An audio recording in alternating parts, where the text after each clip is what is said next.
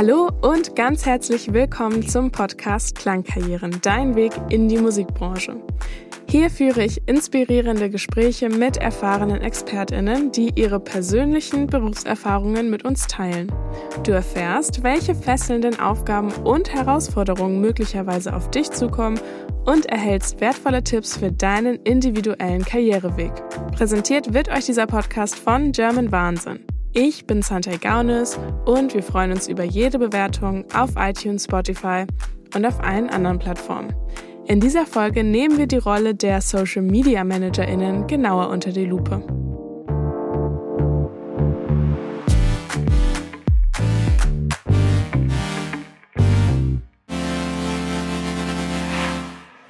Jetzt machen wir aber noch einen kleinen zeitlichen Sprung, denn ich habe die Schulen und die Unis besucht, bevor ich mit unserem Gast gesprochen habe, um eure wichtigsten Fragen zu stellen. Die findet ihr übrigens auch in den Show Notes. Was sind die Aufgaben von Social Media ManagerInnen? Zum Beispiel bei Instagram, TikTok oder sowas äh, machen sie Werbung für Touren oder neue Alben, neue Lieder. Der managt die sozialen Medien, also Instagram und sowas. Der ist für die, die Werbung verantwortlich, also alles Marketing, Werbung rund um den Künstler und die Künstlerin. Die dürften wahrscheinlich dann Promotion machen, einmal im Internet, natürlich auf Social Media und einfach das Gesamtbild des Artists oder der Artistin ähm, schaffen. Da die meisten von euch Social Media täglich verwenden, habt ihr wahrscheinlich schon konkrete Vorstellungen zu diesem Beruf.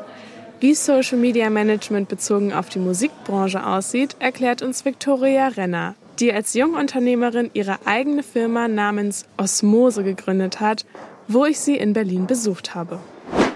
Ich bin Victoria Renner. Ich bin 30 Jahre alt und die Gründerin oder die Mitgründerin von Osmose. Osmose ist eine Content-Marketing-Agentur, die sich ähm, im Prinzip auf ja, ich würde sagen, kulturelle Inhalte, Popkultur spezialisiert. Früher hießen wir mal Osmose Agentur für Popkultur. Und das versuchen wir auch noch beizubehalten. Ähm, wie ist meine Berufsbezeichnung? Gute Frage. ähm, bei uns im Team haben wir uns ganz lange von Berufsbezeichnungen ferngehalten. Ähm, ich habe gemerkt, dass je mehr man wird, desto schwieriger wird es, das beizubehalten. Während mein Partner sich eher um Produktion kümmert, also alles, was mit Content zu tun hat, was man später sehen kann, ähm, bin ich äh, quasi die Leiterin unserer Social Media Strategieabteilung. Das heißt, ich sitze mit Redakteuren zusammen, ähm, sitze auch viel mit Musikern zusammen und überlege mir Konzepte, die sie dann auf oder die wir dann auf Social Media für sie umsetzen. Das ist im Prinzip das, was ich mache. Rede viel mit Kunden und überlege mir, was man so Cooles machen kann. Wir betreuen Marken und auch Musiker ähm, dabei, ihre Social-Media-Kanäle zu befüllen und ähm, coole Sachen dort zu machen. Das ist so unser Hauptding. Und was dazu gehört, ist natürlich einmal Social-Media-Strategie, also alles, was ich rund um, wie gestalte ich ein TikTok, wie gestalte ich ein Kurzfilmformat, ähm, genau, wie kommuniziere ich überhaupt vernünftig auf 9 zu 16, also auf hochkant, ähm, was bedeutet der neue Algorithmus von TikTok für mich und diese ganzen Geschichten. Ähm, das ist im Prinzip das, ähm, was der eine Teil, also Social Media Strategy ähm, macht und womit wir uns den ganzen Tag rumschlagen und auch selber überlegen, was das eigentlich bedeutet. Ähm, aber ne, auch bis hin zu Texten und ähm, Redaktion. Dann gibt es den Teil Content Creation oder auch Produktion. Das heißt, ähm, Unsere andere Hälfte des Teams beschäftigt sich damit, wie kann sowas aussehen, ähm, wie ist äh, ein TikTok visuell gestaltet. Wenn wir Events haben, dann sind die vor Ort mit der Kamera. Äh, wir gestalten auch Sets, ähm, auf denen dann zum Beispiel Influencer auch eigenen Content erstellen können und solche Geschichten. Das ist im Prinzip ja alle Leute, die sich gerne hinter der Kamera sehen und auch ein bisschen kreativ visuell mitarbeiten, also natürlich auch Grafik. Instagram ist ja auch manchmal statisch. Ähm, und der dritte Teil ist ähm, Influencer-Marketing im Prinzip. Also was wir auch anbieten, ich benutze das Wort Influencer eigentlich nicht so gerne, lass es uns Talent-Marketing nennen oder Creator Relations, ähm, ist, dass wir natürlich auch dafür sorgen, dass wenn wir Kampagnen haben, also zum Beispiel ein Künstler bringt einen Song raus oder ähm, ja, Electronic Beats hat eine neue Kampagne und es gibt Events, dann laden wir dazu ein, dann äh, sorgen wir dafür, dass diese Talents auch posten, machen eine Selection, die irgendwie zu der Zielgruppe passt, die sie sie ansprechen wollen und so weiter und so fort. Also auch Creator Strategies machen wir sowohl für Musiker als auch Marken. Aber bevor ich bei unserem Gast war, habe ich einen Abstecher in die Schule und die Uni gemacht und eure wichtigsten Fragen mitgebracht. Die findet ihr übrigens auch in den Show Notes. Was sind so deine alltäglichen Aufgaben? Alltägliche Aufgaben, alles. Nein, ähm, also aktuelles Projekt ist, also ganz neu haben wir gewonnen, Duolingo. Ähm, Duolingo ist eine Sprachlern-App und ähm, die kommt eigentlich aus dem amerikanischen Raum. Ähm, die wollen jetzt aber auch quasi äh, den deutschen Raum stärker erkunden. Und ähm, es gibt einen Duolingo Deutschland-Account, den wir erstmal auf Instagram aufbauen werden und dann hoffentlich auch ganz bald auf TikTok. Und ähm, damit beschäftigen wir uns natürlich gerade sehr stark. Also ähm, wie man so einen Kunden gewinnt. Man geht erst in einen Pitch, das heißt, man ähm, ja, ist äh, im Rennen mit ein paar anderen Agenturen und überlegt sich, wie kann sowas aussehen, äh, denkt über eine Strategie nach ähm, und ähm, erstellt quasi, also wir haben auch schon sehr viel Content erstellt tatsächlich für diesen Pitch, haben also quasi ein klares Bild, was wir machen wollen und dann dauert es eine Weile, man hat ein paar Meetings, ähm, bis man ähm, quasi ja einen Kunden gewinnt, hoffentlich im Idealfall. Ähm, und ähm, wir waren jetzt gerade in Pittsburgh zum Onboarding ähm, und haben ganz viel über die Marke gelernt, also zwei Tage lang quasi von ähm, was darf man, was darf man nicht, über ähm, wie ist so die Sprache, wie kommuniziert dieser Vogel, falls man Duolingo kennt, die haben so eine Eule, bis hin zu, wie sieht dieses Kostüm aus? Äh, ich hatte es auch an. ähm, bis hin zu natürlich so, ähm, wie wird es denn aktuell in Amerika umgesetzt. Also in Amerika machen sie das selber in-house. Also so der TikTok-Channel, der ist sehr witzig, den kann ich nur empfehlen. Der ist auch riesengroß schon. Ähm, genau, und ähm, das haben wir quasi zwei Tage lang gemacht. Ähm, jetzt sind wir zurückgekommen und jetzt geht's daran, quasi hier alles ähm, startklar zu machen, dass wir selber Content kreieren können und ähm, ja. Hast du einen bestimmten Arbeitsort? Kannst du das selber bestimmen? Kannst du viel reisen? Ja, dadurch, dass äh, unsere Kunden dann doch, also Telekom Electronic Beats sitzt in Bonn, das heißt für Meetings ne, muss man dann manchmal nach Bonn reisen. Ähm, aber natürlich gibt's auch so etwas wie Events. Ähm, und die Events verteilen sich natürlich ähm, oft über den, also ich würde jetzt mal sagen, über den europäischen Kontinent ähm, bei Electronic Beats. Ähm, die haben sehr, sehr starken Fokus auf Osteuropa und deswegen machen wir viele ähm, Events in Osteuropa. Ähm, genau, aber ich war zum Beispiel auch im letzten Jahr bei der Paris Fashion Week oder ähm, jetzt haben wir ein Event in Milan ganz bald, also so. Genau, und äh, für Duolingo wird sich das noch herausstellen, denke ich. Also ähm, deren deutsche Ansprechpartner sitzen in Berlin. Das heißt, ähm, da wird es wahrscheinlich nicht so viel Grund zum Reisen geben. Es gibt aber natürlich immer Grund in dem Moment, in dem es ähm, ja berichterstattungswürdige Events gibt, die woanders stattfinden. Oder wir uns um Festivals oder sowas kümmern. Das machen wir auch manchmal, also in der Digitalkommunikation. Und wann sind genau Arbeitszeiten? Die Agentur ist meistens so von 9.30 Uhr bis 7 ungefähr fließend im Office.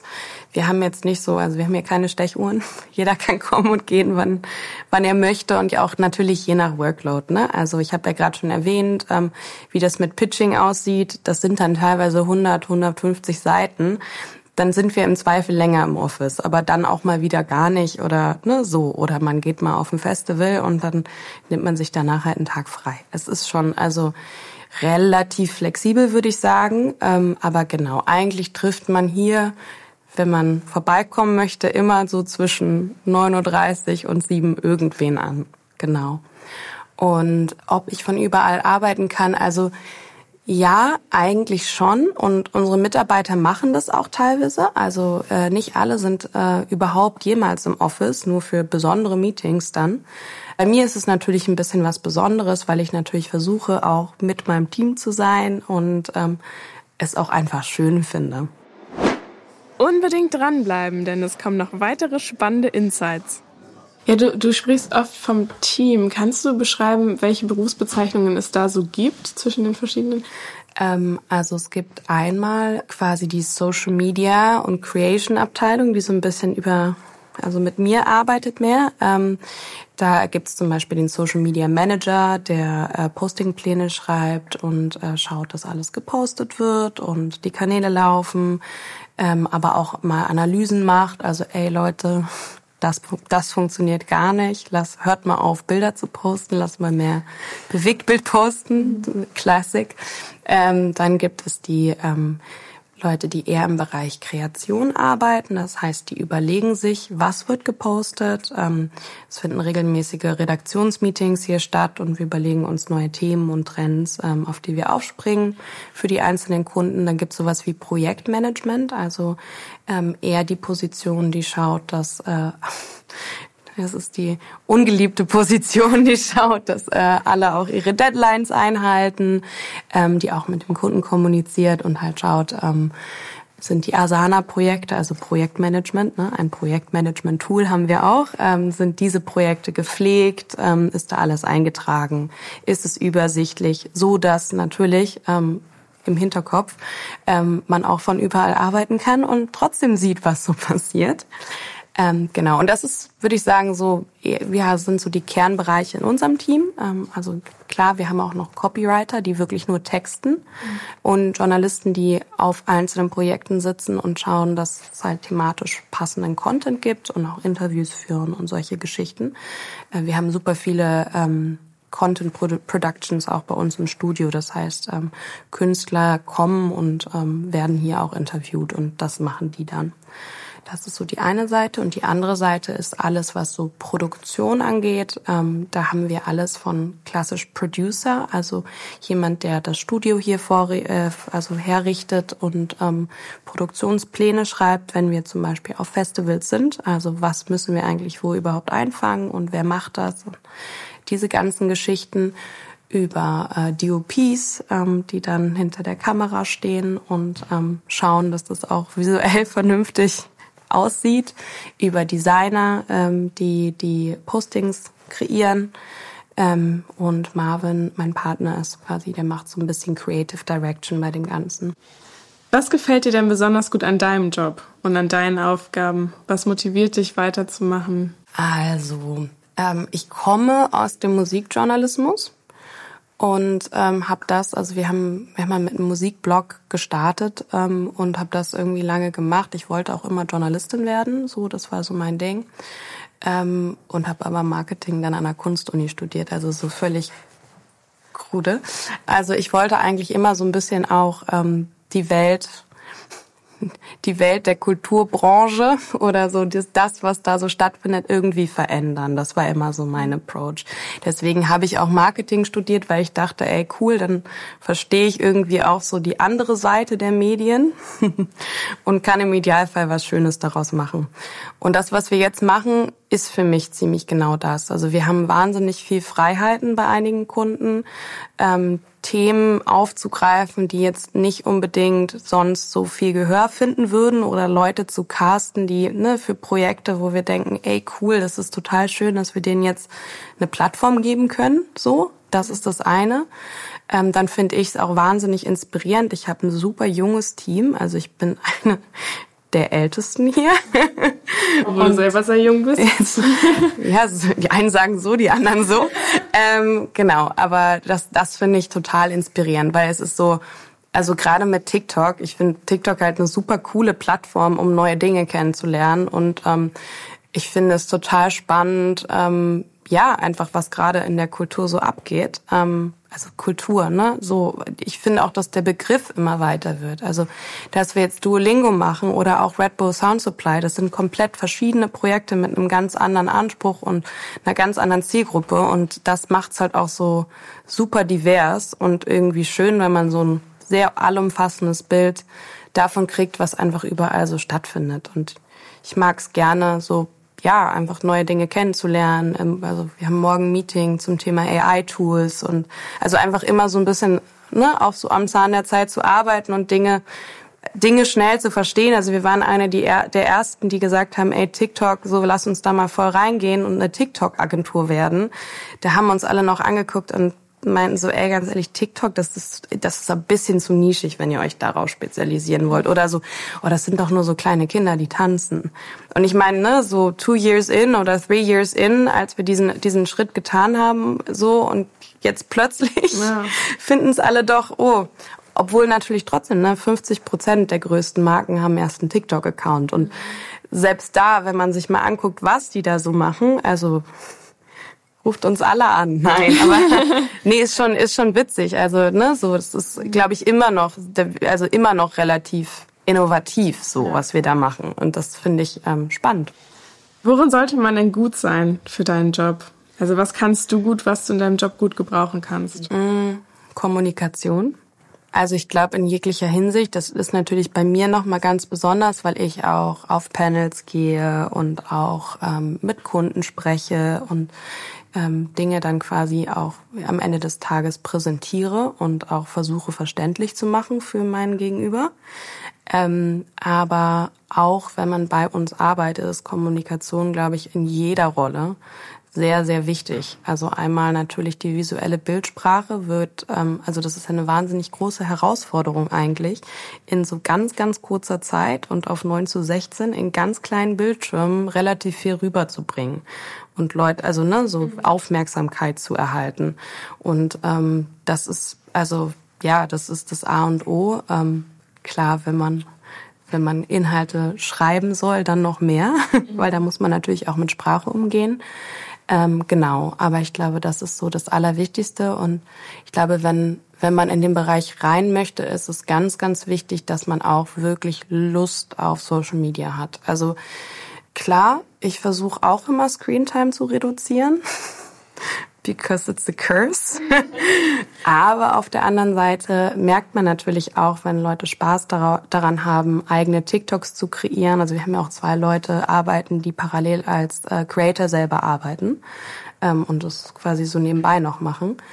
Ähm, also ist, man merkt einfach, wenn Leute die Sprachlichkeit des Internets sprechen. So, also wenn da einfach ein gewisses Verständnis für ist und ähm, nur dann wird's auch witzig. Also dann macht's halt richtig Spaß. So wenn, wenn man den ganzen Tag auf irgendwelchen Meme-Pages abhängt und dann selber Memes schreiben kann, ist es halt witziger, als wenn man eigentlich gar keinen Bock auf Memes hat. So. Ja, voll. Ähm, stimmt, ich wollte eigentlich noch fragen, wegen deines Studiums, wie viel du davon jetzt heute noch verwendest. Ob es viel ist oder ob du dir auch denkst, das Studium hätte ich jetzt auch nicht machen müssen. Also ich glaube, wovon man sich entfernen sollte, ist der Gedanke, ich studiere jetzt und dann weiß ich, was ich machen will weil man weiß am Ende genauso viel wie vorher. und gerade wenn man so einen Alles- oder Nichts-Studiengang äh, studiert wie Gesellschafts- und Wirtschaftskommunikation. Props an meine Professoren, war ein super Studiengang. Ähm, aber, und das sagen die, also das war bei uns auch immer klar, man lernt eine Denke. So. Man lernt mit einem gewissen Blick an Dinge ranzugehen und Dinge schneller zu verknüpfen vielleicht auch. Also dadurch, dass es halt eigentlich drei Bereiche sind, ne? Gesellschaft, Wirtschaft, Kommunikation. Und das hat mir mein Studiengang auf jeden Fall gebracht. Ähm, ich will ihn nicht missen. Es war auch einfach eine super gute Zeit so. Deswegen würde ich, also ich würde eigentlich jedem Menschen empfehlen, wenn er ungefähr weiß, was er studieren möchte, das einfach mal zu probieren, aber jetzt auch überhaupt nicht sich einen Kopf zu machen, wenn er das abbrechen möchte. Und natürlich parallel definitiv schon arbeiten, weil, wie gesagt, also ich glaube, es gibt nichts Schlimmeres, wenn man da so rausdroppt und irgendwie vier Jahre seines Lebens quasi nur in der Schule war, also die Schule eigentlich verlängert hat und dann feststellt, ah ja, okay, jetzt klopft der Arbeitsmarkt ja gar nicht an meiner Tür und fragt, was ich jetzt damit machen möchte. So, mhm. also ich glaube, dafür bietet das Internet auch mittlerweile zu viele Möglichkeiten, sich einfach selber schon vorab auszuleben und auszuprobieren und das sollte man auf jeden Fall nutzen. Ähm, wenn jemand sich bei euch bewerben möchte für Social Media, also jetzt in deinem Bereich, mhm. wo worauf achtest du jetzt bei Bewerbungen zum Beispiel? Ihr habt ja auch sehr junge äh, MitarbeiterInnen, hast du gesagt. Was ist ja. dir da wichtig? Also vorab, nicht auf Noten und nicht auf abgeschlossenes Studium. also wirklich komplett egal. Ähm, ne, das ist witzig, weil manche das doch durchaus noch denken. Ja, voll. Oder meinen, sie müssten irgendwie eine Lücke im Lebenslauf erklären. Ey, ganz ehrlich, wenn du zwei Jahre reisen wolltest, good for you. Mhm. Super. Ähm, bei uns geht's eher darum, also wir geben den Leuten auch Aufgaben vorab. Ähm, und es geht um Kreativität und das Gespür für Social Media tatsächlich. Also gerade im Bereich Gestaltung ne? ähm, oder Texten. So, ähm, das ist eigentlich das A und O. Darauf achte ich auch, ähm, auch im persönlichen Gespräch. Ich guck auch Social Media Profile an. Das ist aber auch nicht schlimm, wenn man da, keine Ahnung, halb nackt drauf ist oder was auch immer. Darum geht's mir nicht. Es geht mir eher darum, wie kommuniziert die Person oder wie stellt sie sich selbst dar, wie möchte sie gesehen werden. Und das finde ich schon ähm, immer relativ interessant und aussagekräftiger als viele klassische CVs mit einem Foto, wo die Person eh nicht so aussieht, wie sie am Ende ins Büro kommt. Ist mir auch egal. So, ne? Also ähm, ich glaube, es geht da doch eher um, wofür interessierst du dich, welchen Kanälen folgst du, ähm, ne? So, was verfolgst du gerade? Ähm, was interessiert dich selber? Wohin möchtest du dich entwickeln? Das sind auch so Fragen, die wir stellen. Und was für eine Ausbildung oder Studium würdest du empfehlen, wenn man äh, in diesen Bereich möchte, in den Social Media Bereich? Oder gibt es da eigentlich nichts? Also, ähm, ich meine, es gibt noch nicht den Studiengang TikTok. Ne? So. Also äh, ich glaube, dass die Unis da auch relativ weit von entfernt sind, wenn man sich jetzt so die Universitätenlandschaft in Deutschland anguckt. Ich glaube aber, ähm, dass zum Beispiel der Studiengang Gesellschafts- und Wirtschaftskommunikation, den ich belegt habe, ähm, hilfreich ist, um gewisse komplexere Sachverhalte im Bereich Kultur zu verstehen. So ähm, und hilft natürlich auch, also wenn man wenn man zum, also wenn man entschreiben möchte, ne, Textgestaltung ist auf jeden Fall eine super Sache bei GWK. Und ähm, ich denke, dass man sich eher dahingehend orientieren sollte, was, also wo die eigenen Interessen liegen. Also ähm, mir hat damals, als ich, als ich noch Journalistin werden wollte und äh, vielen Redakteur, äh, Redaktionen auch und natürlich auch alle möglichen Journalisten belagert habe und gefragt habe, wie sie da hingekommen sind, die haben mir immer alle geraten, einfach das zu studieren, worauf ich Bock habe, weil Journalismus zu studieren würde eh nichts bringen. So, wenn man schreiben kann, kann man schreiben. Ich weiß nicht, ob das so stimmt, aber ich glaube, die Grundmessage ist richtig. So, wenn du Bock hast, irgendwas zu studieren, probier es aus. Und wenn das doof ist, dann brech's halt ab. Und du kannst mit jeglichem Studium eigentlich hierher kommen, aber wenn es irgendwas im Bereich Marketing oder Textgestaltung ist, ist natürlich wahrscheinlich hilfreich. Ja, ich glaube, wir sind jetzt auch schon äh, fast am Ende. Könntest du in einem Satz sagen, warum man deinen Job machen sollte? ähm, weil er immer neu ist. Der ist nie gleich. Und ähm, wer sich für viel Neues interessiert und für Kultur, der sollte diesen Job machen. Alles klar, vielen Dank, Victoria. Es war ein sehr tolles Danke Gespräch. Es hat mich sehr gefreut. Schön, dass ihr da wart. Für den Beruf als Social Media Managerin ist es also wichtig, selbst viel Social Media Inhalte zu konsumieren und die neuesten Trends zu kennen. Aber auch Kreativität ist dabei gefragt. Wenn euch jetzt also jemand fragt, was Social Media ManagerInnen so machen, habt ihr eine Antwort parat. Damit bedanke ich mich fürs Zuhören. Falls euch jetzt noch mehr Berufe interessieren, hört doch gerne in die weiteren Folgen rein.